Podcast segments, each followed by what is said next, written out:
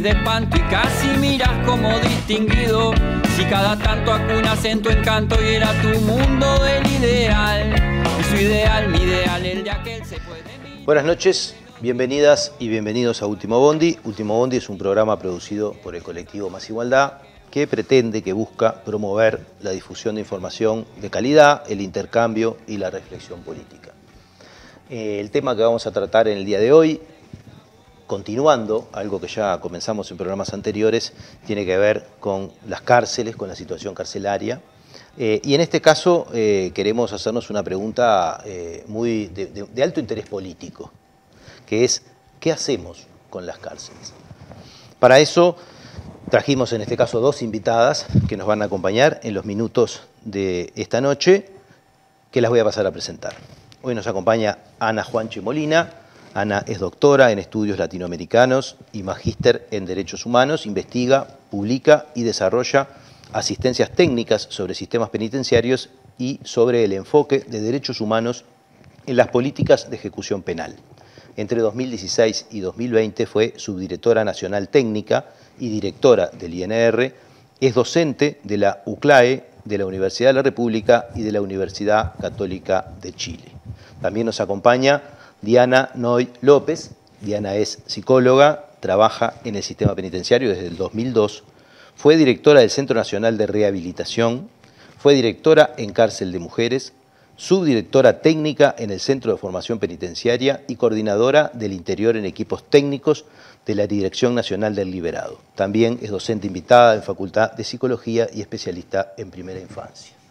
Con ellas vamos a transitar estos primeros minutos para hablar sobre la situación carcelaria y, y eso nos lleva a hacer una primera pregunta que tiene que ver con el estado de situación. ¿Cuál es el estado de situación en las cárceles? ¿Cuál es la tendencia porque esto no es solamente una foto, sino una película, y, cuáles son los problemas que ello trae. No sé quién quiere arrancar, Ana. Juan Pablo, Diana, un gusto. Muchas gracias por la invitación en la tarde de hoy. Bueno, em, lo primero que me gustaría comentar es que em, de alguna forma la situación del Uruguay es una situación que no es eh, extraña en el concierto internacional, sobre todo en, la región, ¿verdad? Uruguay eh, sigue los pasos de, sus pares en esto eh, de profundizar el estado punitivo, cada vez más conductas, nuevas conductas que antiguamente no eran concebidas como delitos, eh, sí lo son actualmente. Y esto responde un poco a lo que ha sido la evolución también de las sociedades. ¿no? Sabemos que las sociedades firman contratos sociales este, y de alguna forma determinan cuáles son las conductas aceptadas, cuáles son las conductas desviadas y también el tipo de castigo. Históricamente, eh, el delito y la pena han evolucionado conjuntamente y de, acuerdo a pautas culturales. Entonces, para, el Uruguay y para cualquier otra sociedad, una conducta que hoy eh, nos parece reprochable y que incluimos eh, con, con estándares muy particulares de punitividad, quizás hace 20, 30 años no lo era. Y esto es, de alguna manera, este, un factor importante de la explicación de la magnitud que tiene el fenómeno de la prisionización en nuestro país, particularmente gigantesco en relación con la cantidad de personas que somos y en relación con los índices de delito y con los índices de violencia que tiene el Uruguay. Más de 400 personas cada 100.000 habitantes prisionalizadas. En el concierto eh, latinoamericano, tenemos una región que ronda los 380 personas cada 100.000 habitantes, también privadas de libertad. Es una tasa que cuatriplica la asiática, triplica la europea y duplica la africana. Entonces, de alguna forma, estos son datos de la Oficina de las Naciones Unidas para contra la Droga y el Delito, y de alguna manera está diciendo cuál es la respuesta en nuestra región y en nuestro país, en ese concierto regional, respecto de estas nuevas, eh, de este nuevo fenómeno, ¿verdad? El, delito ha crecido, eso es un, hecho también que, no, que es innegable, es incontrastable. Eh, el, delito, el delito ha crecido, perdón, pero también la respuesta eh, no ha variado frente a, este fenómeno, sino que se ha consolidado y siempre sigue siendo la misma, ¿no? Más cárcel, más penas, más duras, más tiempo. Ahí va, un poco por ahí también. Hola, buenas noches.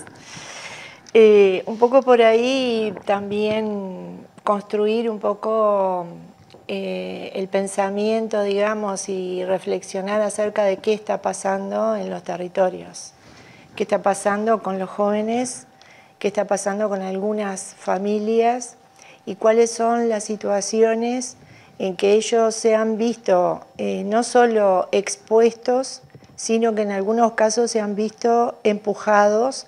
Y digo jóvenes porque en realidad de esto que está diciendo Ana, la mayoría son jóvenes varones presos. Y pobres. Y pobres. Entonces, estos jóvenes pobres presos, en su mayoría que vienen de familias este, trabajadoras en muchos casos, eh, no nos llama la atención, diría yo, eh, algunas circunstancias que se van dando, como por ejemplo esto de la desvinculación temprana del espectro educativo, la sistematización que se produce en las entrevistas, o sea, la cantidad de entrevistas que se realizan y que en realidad demuestran que tendríamos que tener alertas tempranas para darnos cuenta cuándo puede empezar a producirse un desfasaje en esta historia, en la historicidad, en la vida vital de los jóvenes. Las jóvenes han aumentado casi, eh, creo que son mil mujeres privadas de libertad, hoy, también en una situación este, compleja porque en su mayoría, como decía Ana, existe un, delito cuando antes no lo existía a partir de la LUC. Las mujeres por, por intentar ingresar droga a la cárcel este, pueden pasar a prisión, o sea, pasan, mejor dicho, son prisonizadas. Y por lo tanto eso también, no solo por esa causa ha aumentado este, la prisonización, pero sí tiene un gran porcentaje, no sé cuánto. Pero además hay otras circunstancias. Las mujeres cometen delitos este, que no son violentos, o sea, son delitos de hurto en la mayoría de los casos. ¿Qué quiere decir esto? Que por lo general son circunstancias económicas que las obligan, las empujan, debido a que además han debido dejar la escuela, el liceo en edades tempranas. Políticas que en realidad tendrían que ser más articuladas, más inclusivas y con mayor este, cotidianeidad en territorio. O sea, esa articulación debería ser rápida. Eh, está demostrado que las crisis han dejado muchísimas personas en situación de extrema pobreza y las respuestas que damos a mediano y a largo plazo no son rápidas. Existe, hay un material muy interesante de Andrea Vigorito cuando ella plantea en un momento esta circunstancia de poder hacer que lo económico, o sea, la, crisis económica o monetaria que vive una familia, así como la crisis que, vive la familia por, no estar incluida en un sistema, en determinados momentos después de la crisis debería ser automáticamente este, superado por las políticas sociales y públicas que se le pudieran brindar en territorio. Esto no ocurre y es una de las patas flacas que siempre hemos tenido y que deberíamos corregir. Eh, ahora escuchándote un poco eh, sobre esto que tiene mucho que ver con, un poco con, algunas hipótesis de explicación causal del proceso. Eh, vivimos en sociedades que han profundizado la fragmentación y por lo tanto, y vivimos además con, con nuevos nuevos flagelos, por decirlo de alguna manera, el caso del, microtráfico y del impacto que han tenido ciertas sustancias.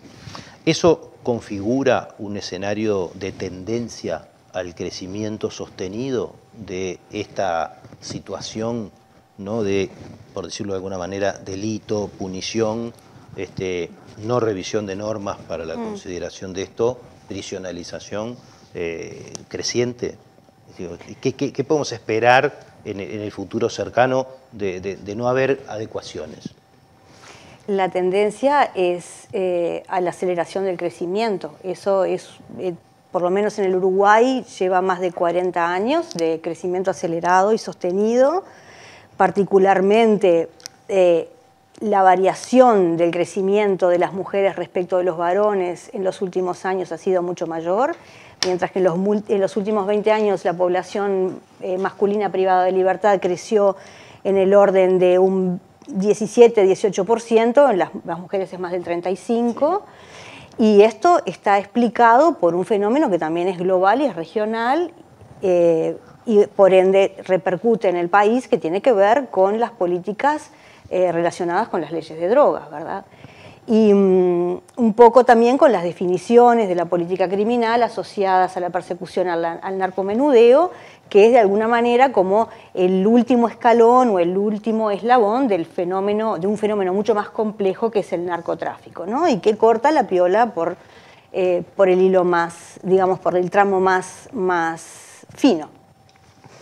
¿Qué quiere decir con esto? Que, que bueno, que es difícil esperar eh, una situación diferente o una desaceleración del crecimiento cuando en realidad las medidas que se toman son las mismas y, además de son las mismas, como decíamos hace un rato, más severas, más graves, en mayor cantidad.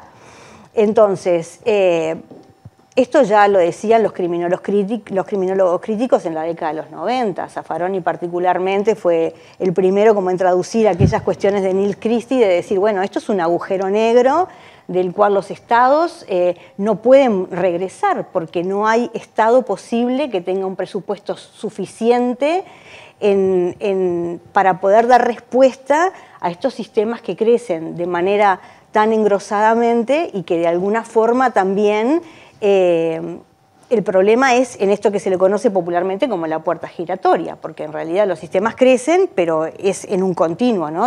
Porque tampoco rehabilitan. Entonces, eh, ante el fracaso absoluto de la cárcel, ¿no? del, fin para el cual fue creada, esto de disuadir, rehabilitar, resocializar, ríos de tinta, ¿verdad? escritos, eh, evidencia sustantiva que dicen que el fin no se logra y además una boca por ese embudo que cada vez es más ancha, ¿verdad? Y una salida que cada vez es más angosta, esto de alguna manera solamente agudiza la crisis estructural, además agregando el componente de que también hay ríos de tinta escritos sobre que la cárcel es en sí misma criminógena, es decir, no, no vamos, no solamente no disuade ni, rehabilita, sino que además estropea a la gente, ¿sí? la fractura, la termina de alguna manera de, de fragmentar.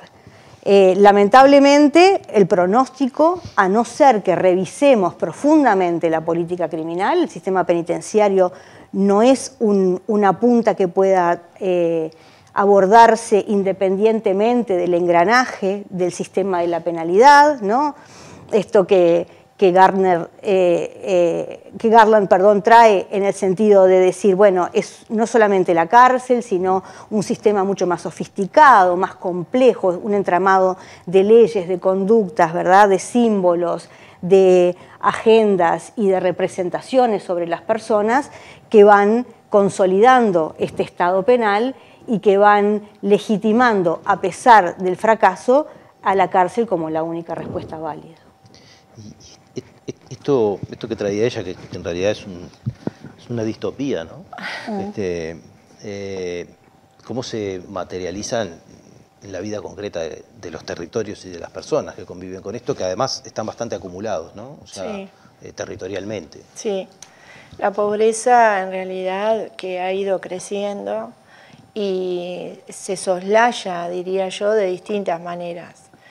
Hay una cuestión que provoca este, muchísima crisis y situaciones dilemáticas de ansiedad en los jóvenes sobre todo, que son estas nuevas formas de comunicación, además que están buenas las redes, como dicen ellos. Hay un rapero que está muy bueno como lo describe, en este momento no, no recuerdo el nombre, pero él habla sobre el tema de las redes y la comunicación que llega a los jóvenes en determinado momento, ¿no? ¿Qué manejo hacen a su vez de esta utilización? eh, el éxito, el sentirse exitoso, el estar bien, el ser como son los otros que aparecen en la pantalla, son cuestiones que también generan este, no solo crisis, sino realmente en algunos casos este, suicidios. Hemos tenido un aumento del suicidio considerablemente, sobre todo en Montevideo y en nuestro territorio. Lamentablemente aumenta la cantidad de personas privadas de libertad y aumenta el número de suicidios en personas jóvenes, en un país donde eh, la mayoría tenemos más de 50 años.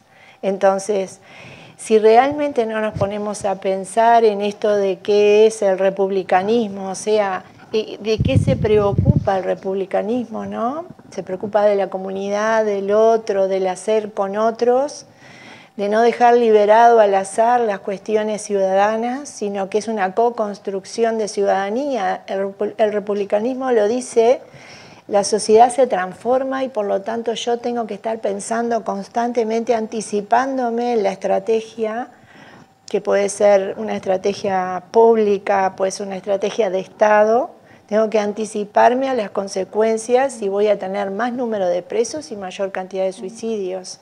Está, bien interesante esto que traes de, mirar al preso o, de mirar el suicidio. Podríamos agregar eh, el consumo problemático como una forma de, despegarse de, de, lo correcto de la sociedad integrada, de ese modelo tan ilusorio que tenemos muchas veces como, como lo que está bien o como mm. la cultura hegemónica, ¿no? Sí. Este, distintas formas de protesta individual en relación a, eso que se impone como una norma. Me estoy acordando, el rapero dice algo así como, vos querés que yo sea feliz, pero no feliz a tu manera.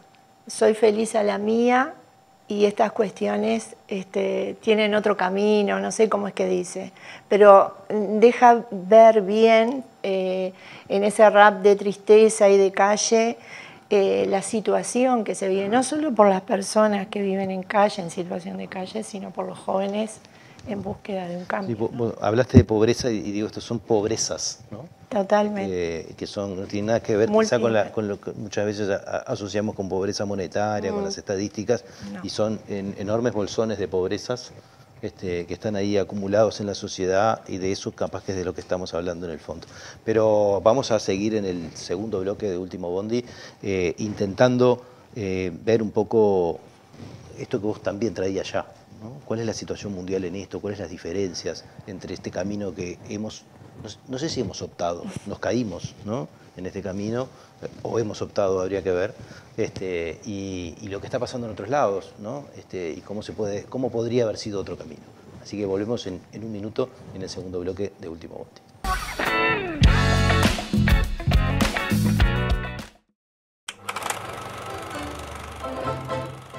Soy suscriptor de y Careta porque necesito periodismo comprometido, independiente te pido que en lo posible te hagas suscriptor, porque hay que luchar contra el blindaje periodístico que existe en nuestro país y que termina pulverizando la libertad de prensa. Gracias y hasta siempre.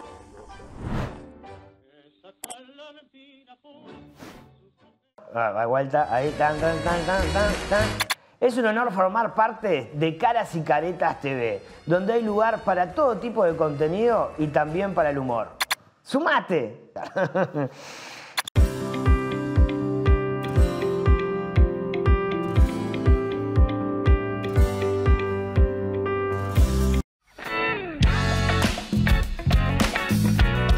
Seguimos en este segundo bloque de Último Bondi.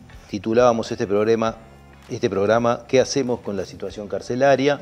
Estuvimos hablando un poco del estado de situación, por lo menos algunas pistas para comprender algunas dimensiones del asunto, imposible de, describir en, unos minutos, eh, pero tenemos que pasar a otros temas para poder tener un, panorama un poquito más amplio.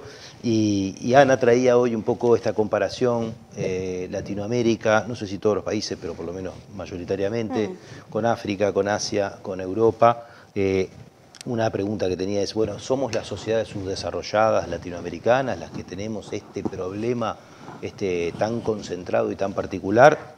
En buena medida la pregunta está un poco contestada, en que por lo menos somos las que lo tenemos en peor medida. ¿no? Pero bueno, ¿qué, ¿qué políticas se deberían implementar para mitigar y controlar este problema con todos estas, este, estos ribetes que, tiene, ¿no? Este, eh, ¿Debe ser sobre la situación carcelaria o sobre todas estas otras cosas que estábamos hablando? Porque parecería que estamos hablando a veces de una sociedad carcelaria y no de una situación carcelaria, ¿verdad? Este, e, es un problema de paradigma, eh, es un problema de, instrumentos. Bueno, por donde no sé, ¿quién quiere arrancar?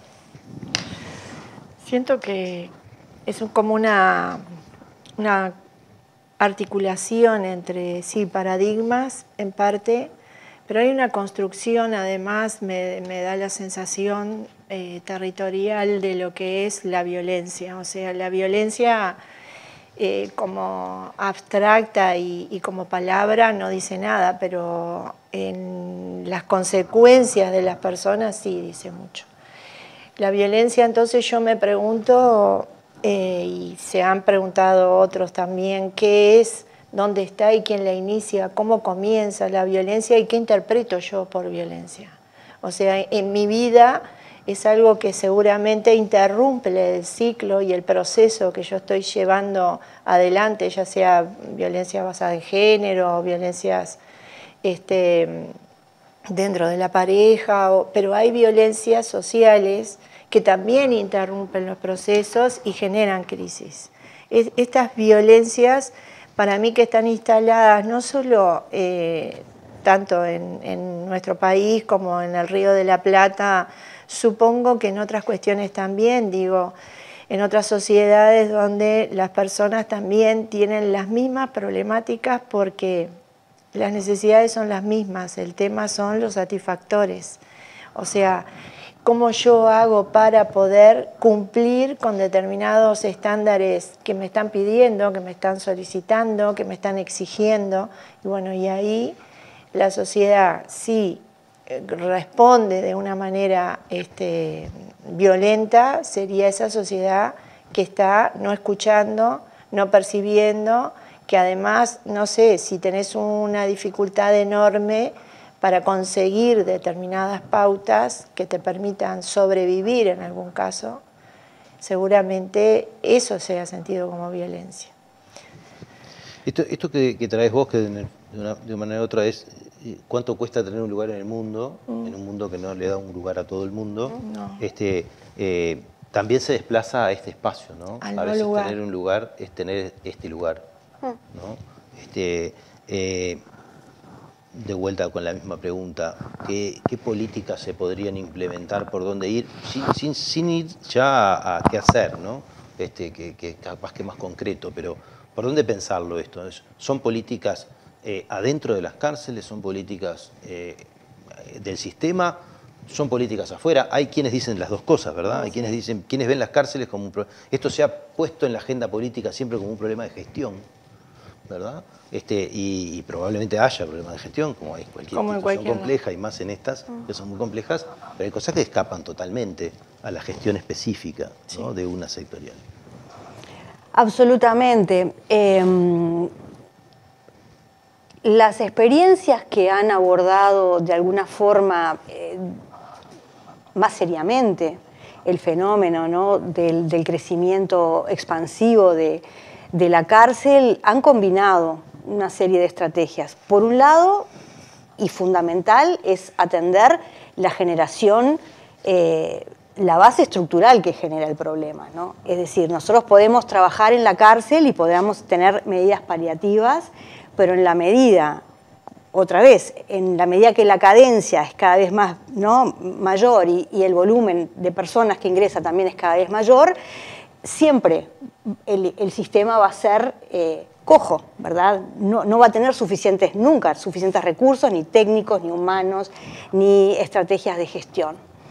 Entonces, lo primero es pensar en una política criminal coherente, ¿verdad? Donde de alguna forma podamos plantearnos, bueno, ¿qué lugar queremos dar a las personas que eh, caen ¿verdad? Que de alguna, de alguna manera eh, se alojan en los bordes o los vamos y las vamos corriendo hacia los bordes, ¿no? Es la cárcel, es la única, es la única herramienta que tenemos, dice, dice bastante, bastantes cosas feas, ¿verdad? De, de nosotros como sociedad, la falta de creatividad y la falta de humanidad para encontrar soluciones de fondo y respetuosas de la dignidad de las personas. Y no estamos hablando este, de abolicionismo, ni estamos hablando de, impunidad, ni estamos hablando de amnistías, estamos hablando de soluciones concretas basadas en otro paradigma de la justicia. Por ejemplo, la justicia restaurativa, donde de alguna forma las sociedades nos sintamos resarcidas, no solamente a través del castigo y a través del dolor, sino quizás a, través de la posibilidad de solucionar los conflictos participativamente y de poder entendernos entre unas y otras partes. Eso por un lado. Esto, sin embargo, este, hay que generar también una especie de, mm, de alarma o de alerta, de alerta, no de alarma. Porque en realidad también es cierto que el crecimiento de las formas o de las penas alternativas a las cárceles también dicen de la ampliación del sistema punitivo. Uruguay hoy tiene aproximadamente 15.000 personas privadas de libertad y a eso hay que sumarle aproximadamente 18.000 medidas supervisadas por la Oficina de Supervisión de la Libertad Asistida.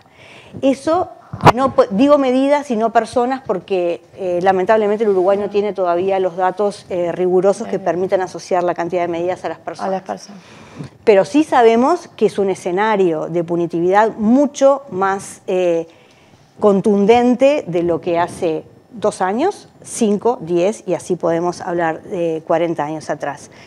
En la medida en que nosotros no seamos capaces de plantear soluciones sostenibles, sustentables, y además eh, pensar realmente cuál es el estatus que queremos darle ¿no? a quienes rompen la norma, a quienes eh, de alguna forma eh, fragmentan o, rompen nuevamente ese contrato social, eh, no vamos a llegar a las soluciones de, de fondo. Y además, si la solución siempre es el castigo y siempre es ex post, ¿verdad? Y nosotros no podemos desarrollar estrategias y alternativas de prevención y de protección, que de alguna manera frenen el impulso y frenen también el fenómeno de la desafiliación, el fenómeno de la violencia, de la desintegración, eh, como vos decías, es, el escenario es bastante negro. ¿Qué pasa si, por ejemplo, eh, UNICEF realizó un estudio en el 2020 4.665 niños están internados en centros de 24 horas en el Uruguay. Si nosotros nos ponemos a mm, reflexionar en torno a esto y, en, esta situación pensando, ¿no? Em, ¿Qué tendría que pasar? O sea, con esta alerta, ¿dónde tendría que estar? Seguramente eh, nosotros necesitamos políticas, no solamente políticas sociales o políticas este, económicas, eh, ya sea monetarias o, políticas este, multidimensionales para no, solo sostener a los hogares monetariamente, sino que para incluirlos en, en otros sistemas que son necesarios, salud, educación, vivienda. Este, eh, ¿cómo hacemos nosotros para saber y conocer esas alertas? ¿Dónde están? ¿Por qué hay casi 5.000 niños en el 2020 internados en centros de 24 horas del INAU? ¿Por qué? Entonces, ¿solamente la culpa y la responsabilidad es de la familia? Si volvemos a, razonar y, a pensar y a reflexionar, seguramente la política tendría que sentirse orgullosa y sentirse este, importante en el sentido de poder generar cuestiones que no lleven a esas circunstancias. Porque en lo que está diciendo Ana, Estamos llegando a 30.000, más de 30.000 entre medidas. Un 1%, de, la población. Un 1% de la población. penalizada. Exacto. Nosotros tenemos 5.000 niños y niñas y adolescentes en centros de 24 horas. Entonces, ¿a qué vamos a llegar? ¿Y por qué vamos a llegar a esa situación sin tomar medidas? Para mí estas políticas que tendrían que ser de Estado, tendrían que ser realmente políticas que no cambiaran cada cinco años. O sea, hay una necesidad de que, la, de que haya una prevalencia, digamos, en los sistemas que puedan mejorarse en gestión, obviamente, sí, eh, modificando las administraciones o las formas de gestionar o la burocracia que tiene el Estado para que las cuestiones sean más ágiles o más rápidas, pero algo tenemos que hacer y en algún punto nos tenemos que poner de acuerdo, porque es necesario saber si en realidad esta persona es pobre, es, es este joven, es una persona que ha cometido delito y no tiene otra forma de retribuir el daño causado, no tiene otra forma, el Estado no le ofrece, no, no, no es garante de que pueda cumplir esa pena de otra manera. Es, es, imposible pensar en este momento, en el 2022, de que no seamos tan creativas como para poder solucionar los problemas de otra forma. Eh, yo soy una convencida de que eh, lo otro que el Uruguay tiene, siendo tan pequeño, es la posibilidad de la descentralización.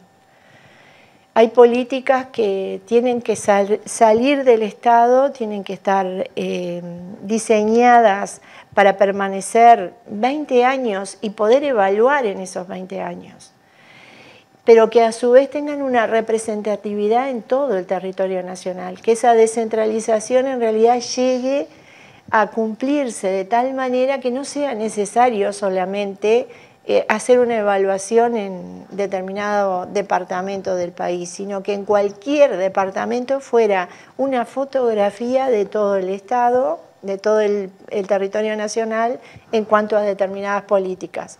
Nosotros al día de hoy no sabemos qué índice de reincidencia tenemos en el caso de, de cárceles.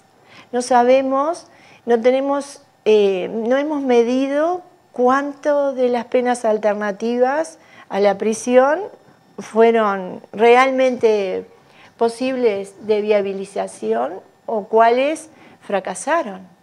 Tampoco hemos medido eh, cuántas de las personas que recibían determinadas tarjetas o reciben determinados beneficios eh, pudieron salir de determinada situación de pobreza, pero no entraron a la cárcel.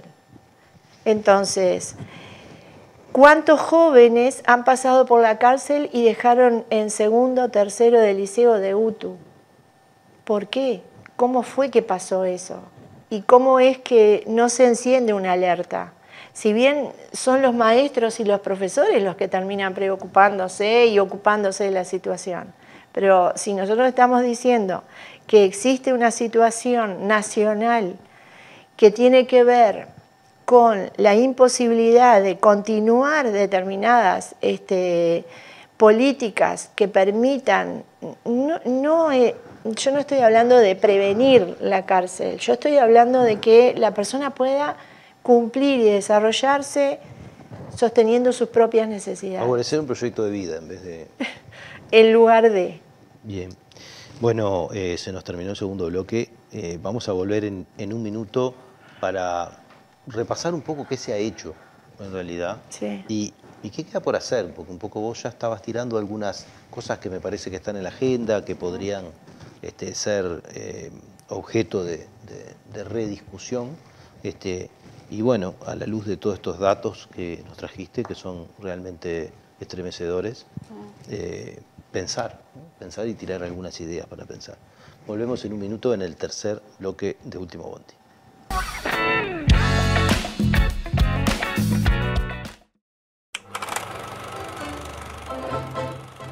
Soy suscriptor de Carce Careta porque necesito periodismo comprometido, independiente. Te pido que en lo posible te hagas suscriptor, porque hay que luchar contra el blindaje periodístico que existe en nuestro país y que termina pulverizando la libertad de prensa. Gracias y hasta siempre.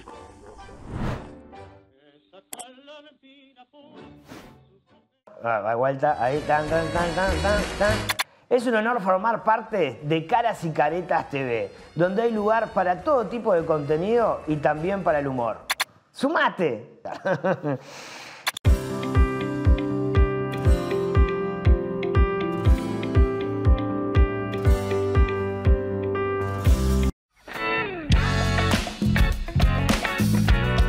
Seguimos en este tercer bloque de Último Bondi. Estábamos hablando de qué hacemos con la situación carcelaria y estábamos viendo algunos números que, nos desalientan como, como, nación, eh, como sociedad, eh, y que, bueno, hay que incluirlos dentro de la agenda de los problemas a visibilizar.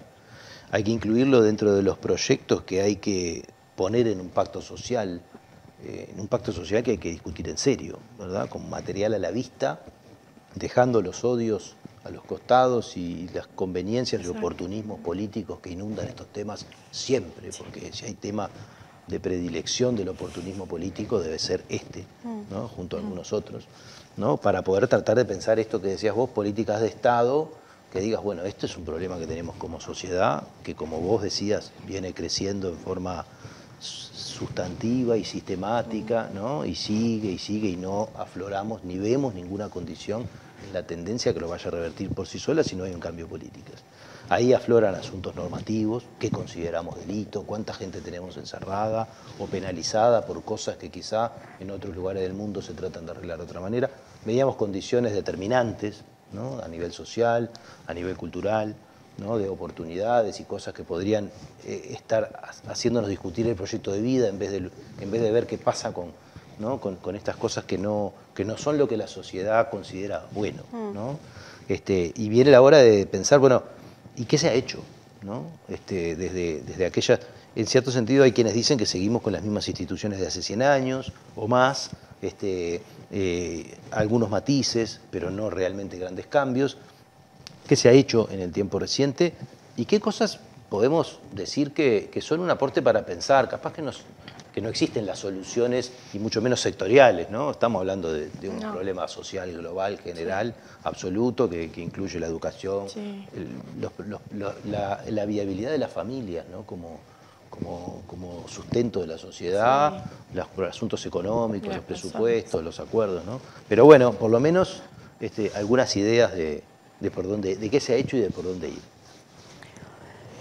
Yo estaba repasando antes de venir aquí, eh, al menos desde la reapertura democrática, los, el Uruguay ha reconocido la crisis eh, estructural e histórica del sistema penitenciario, que, que, colapsa ya en la época de la dictadura este, y que de alguna manera se va acentuando. Con mayores impulsos y mayores frenos, con distintos vaivenes. Eh, el sistema político ha intentado ocuparse del tema. Ha legislado, ha pensado en la gobernanza, ha pensado en el presupuesto, ha pensado en una reforma penitenciaria, ha generado eh, una nueva estructura de recursos humanos, y se ha animado también eh, a debatir inconclusamente eh, sobre, sobre si las cárceles deberían seguir en manos de la policía. ¿no?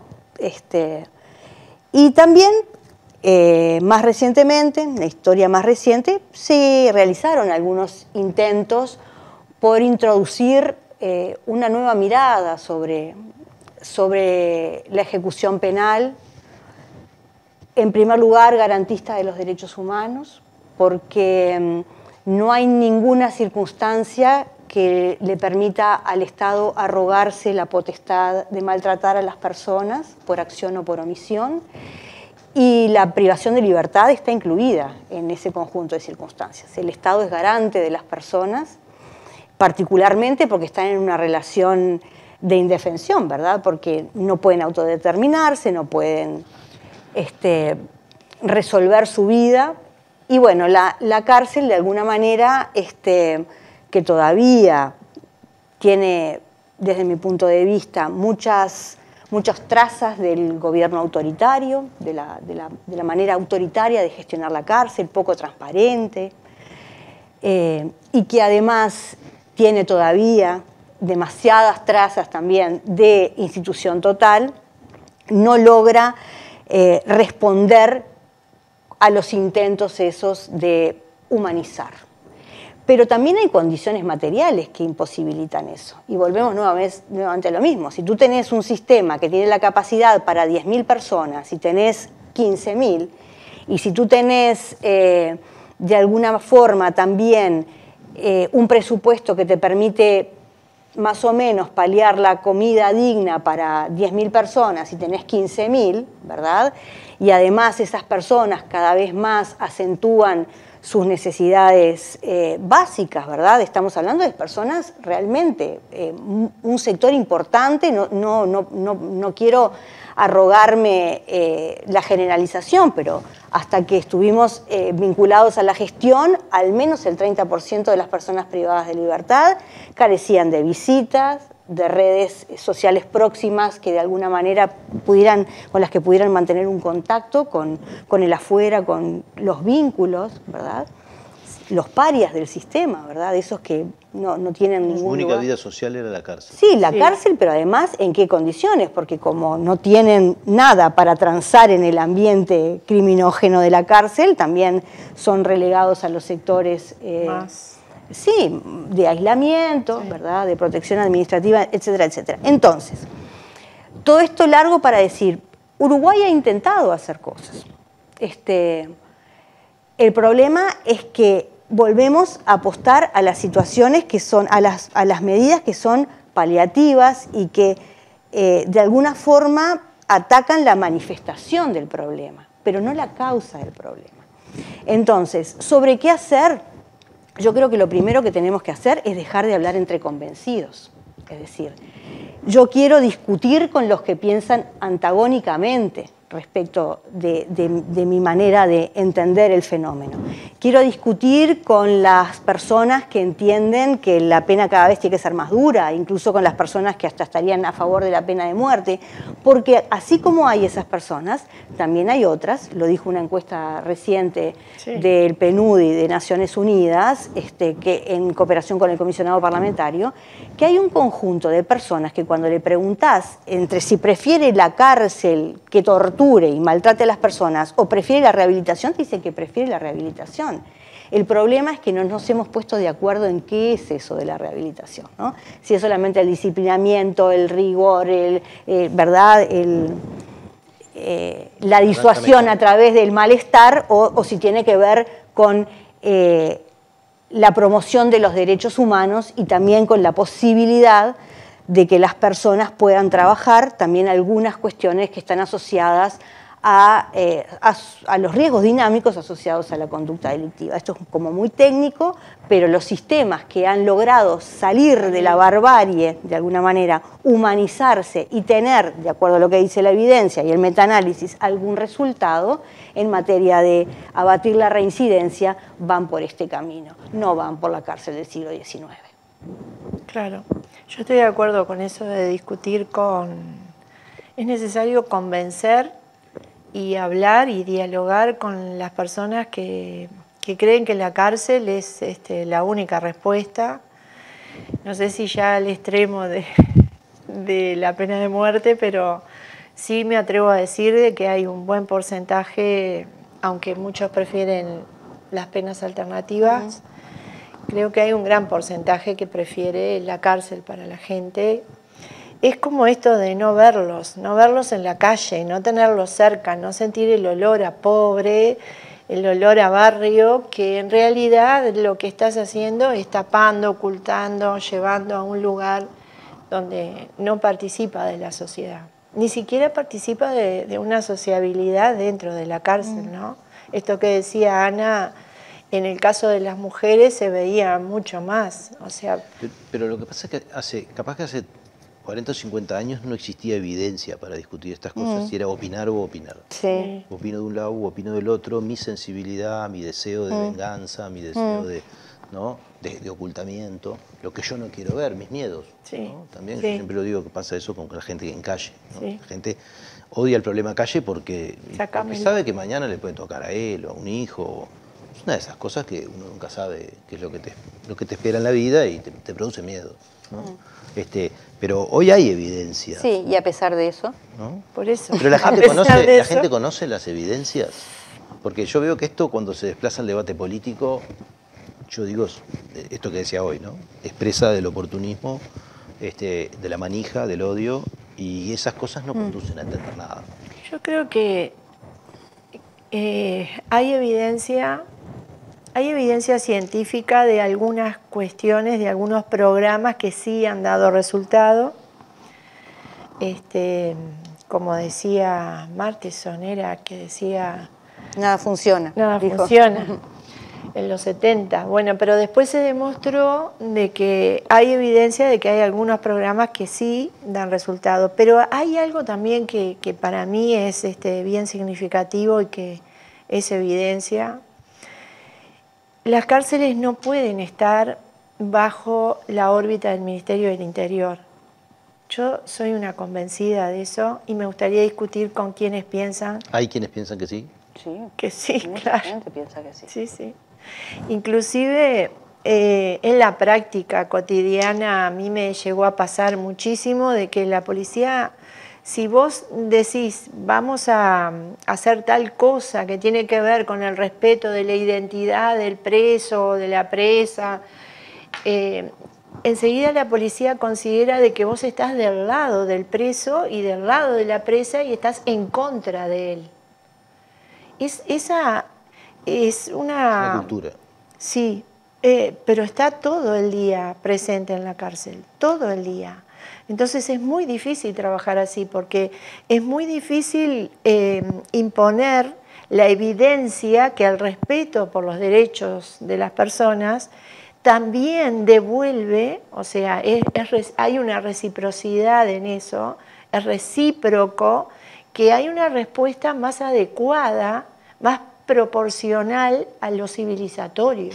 Mm. Sin embargo, en, en la policía por lo menos en lo que a mí me tocó, en la mayoría de los casos, no en todos, la policía siente como que eh, el hecho de hablar de los derechos de las personas que están privadas de libertad, bueno, por algo siempre le llamaron pichi, en lugar de persona privada de libertad o preso.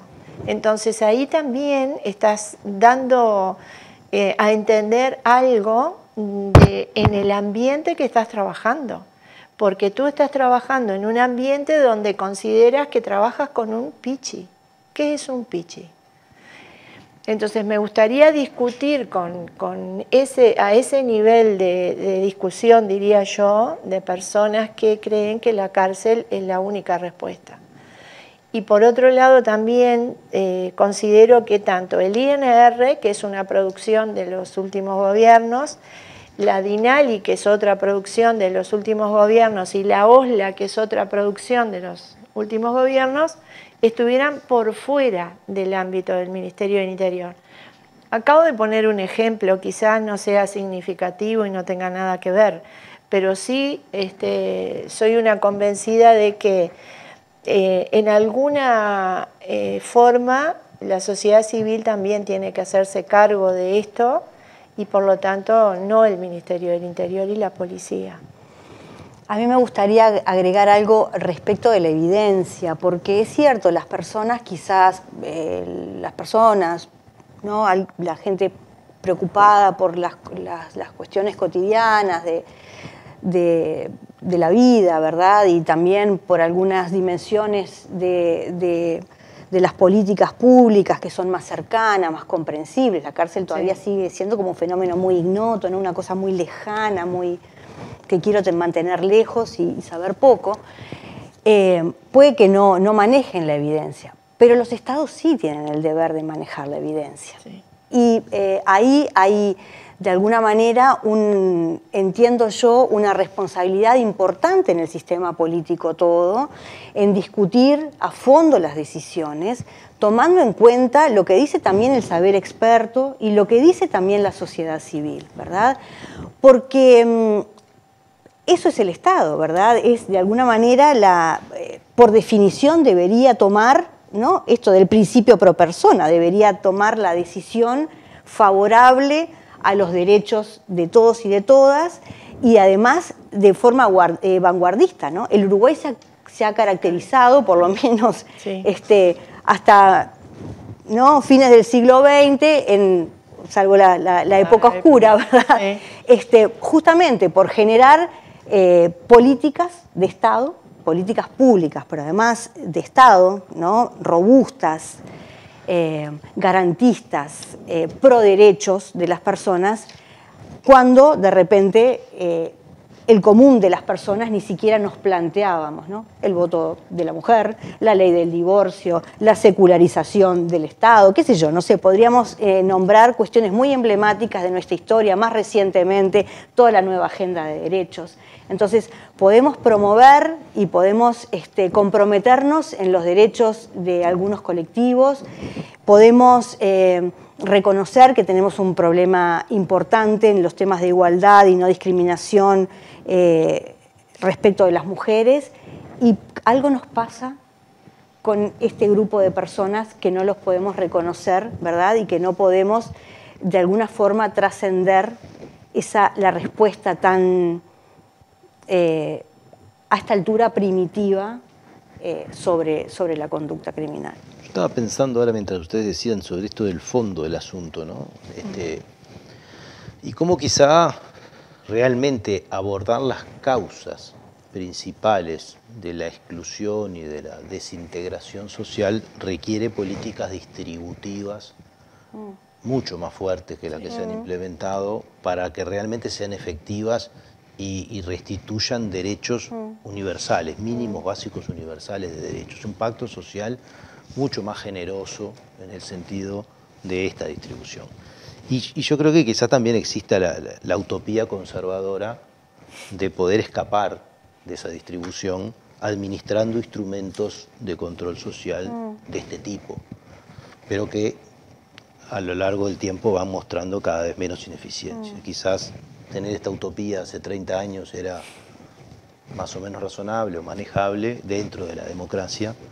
Hoy dentro de la democracia parecería que no viene siendo muy sostenible. Mm porque realmente cuando uno mira todo lo que hay por hacer, de lo que está alrededor, no del instrumento sobre el que se centran las discusiones, encuentra que es mucho, en vivienda, en educación, en acompañamiento. realmente hay que hacer una inversión social enorme y, y quizás respecto a esa inversión siga siendo más barato sostener cárceles, aunque no tiene ningún resultado. Bueno, se nos fue el tiempo, como siempre, se nos va el tiempo. Este, nos tenemos que ir.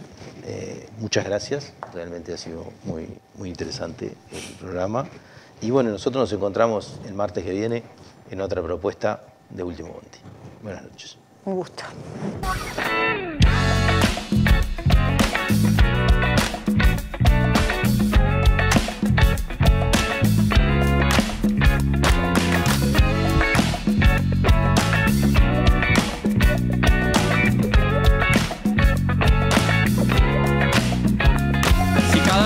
Te morís de espanto y casi miras como distinguido.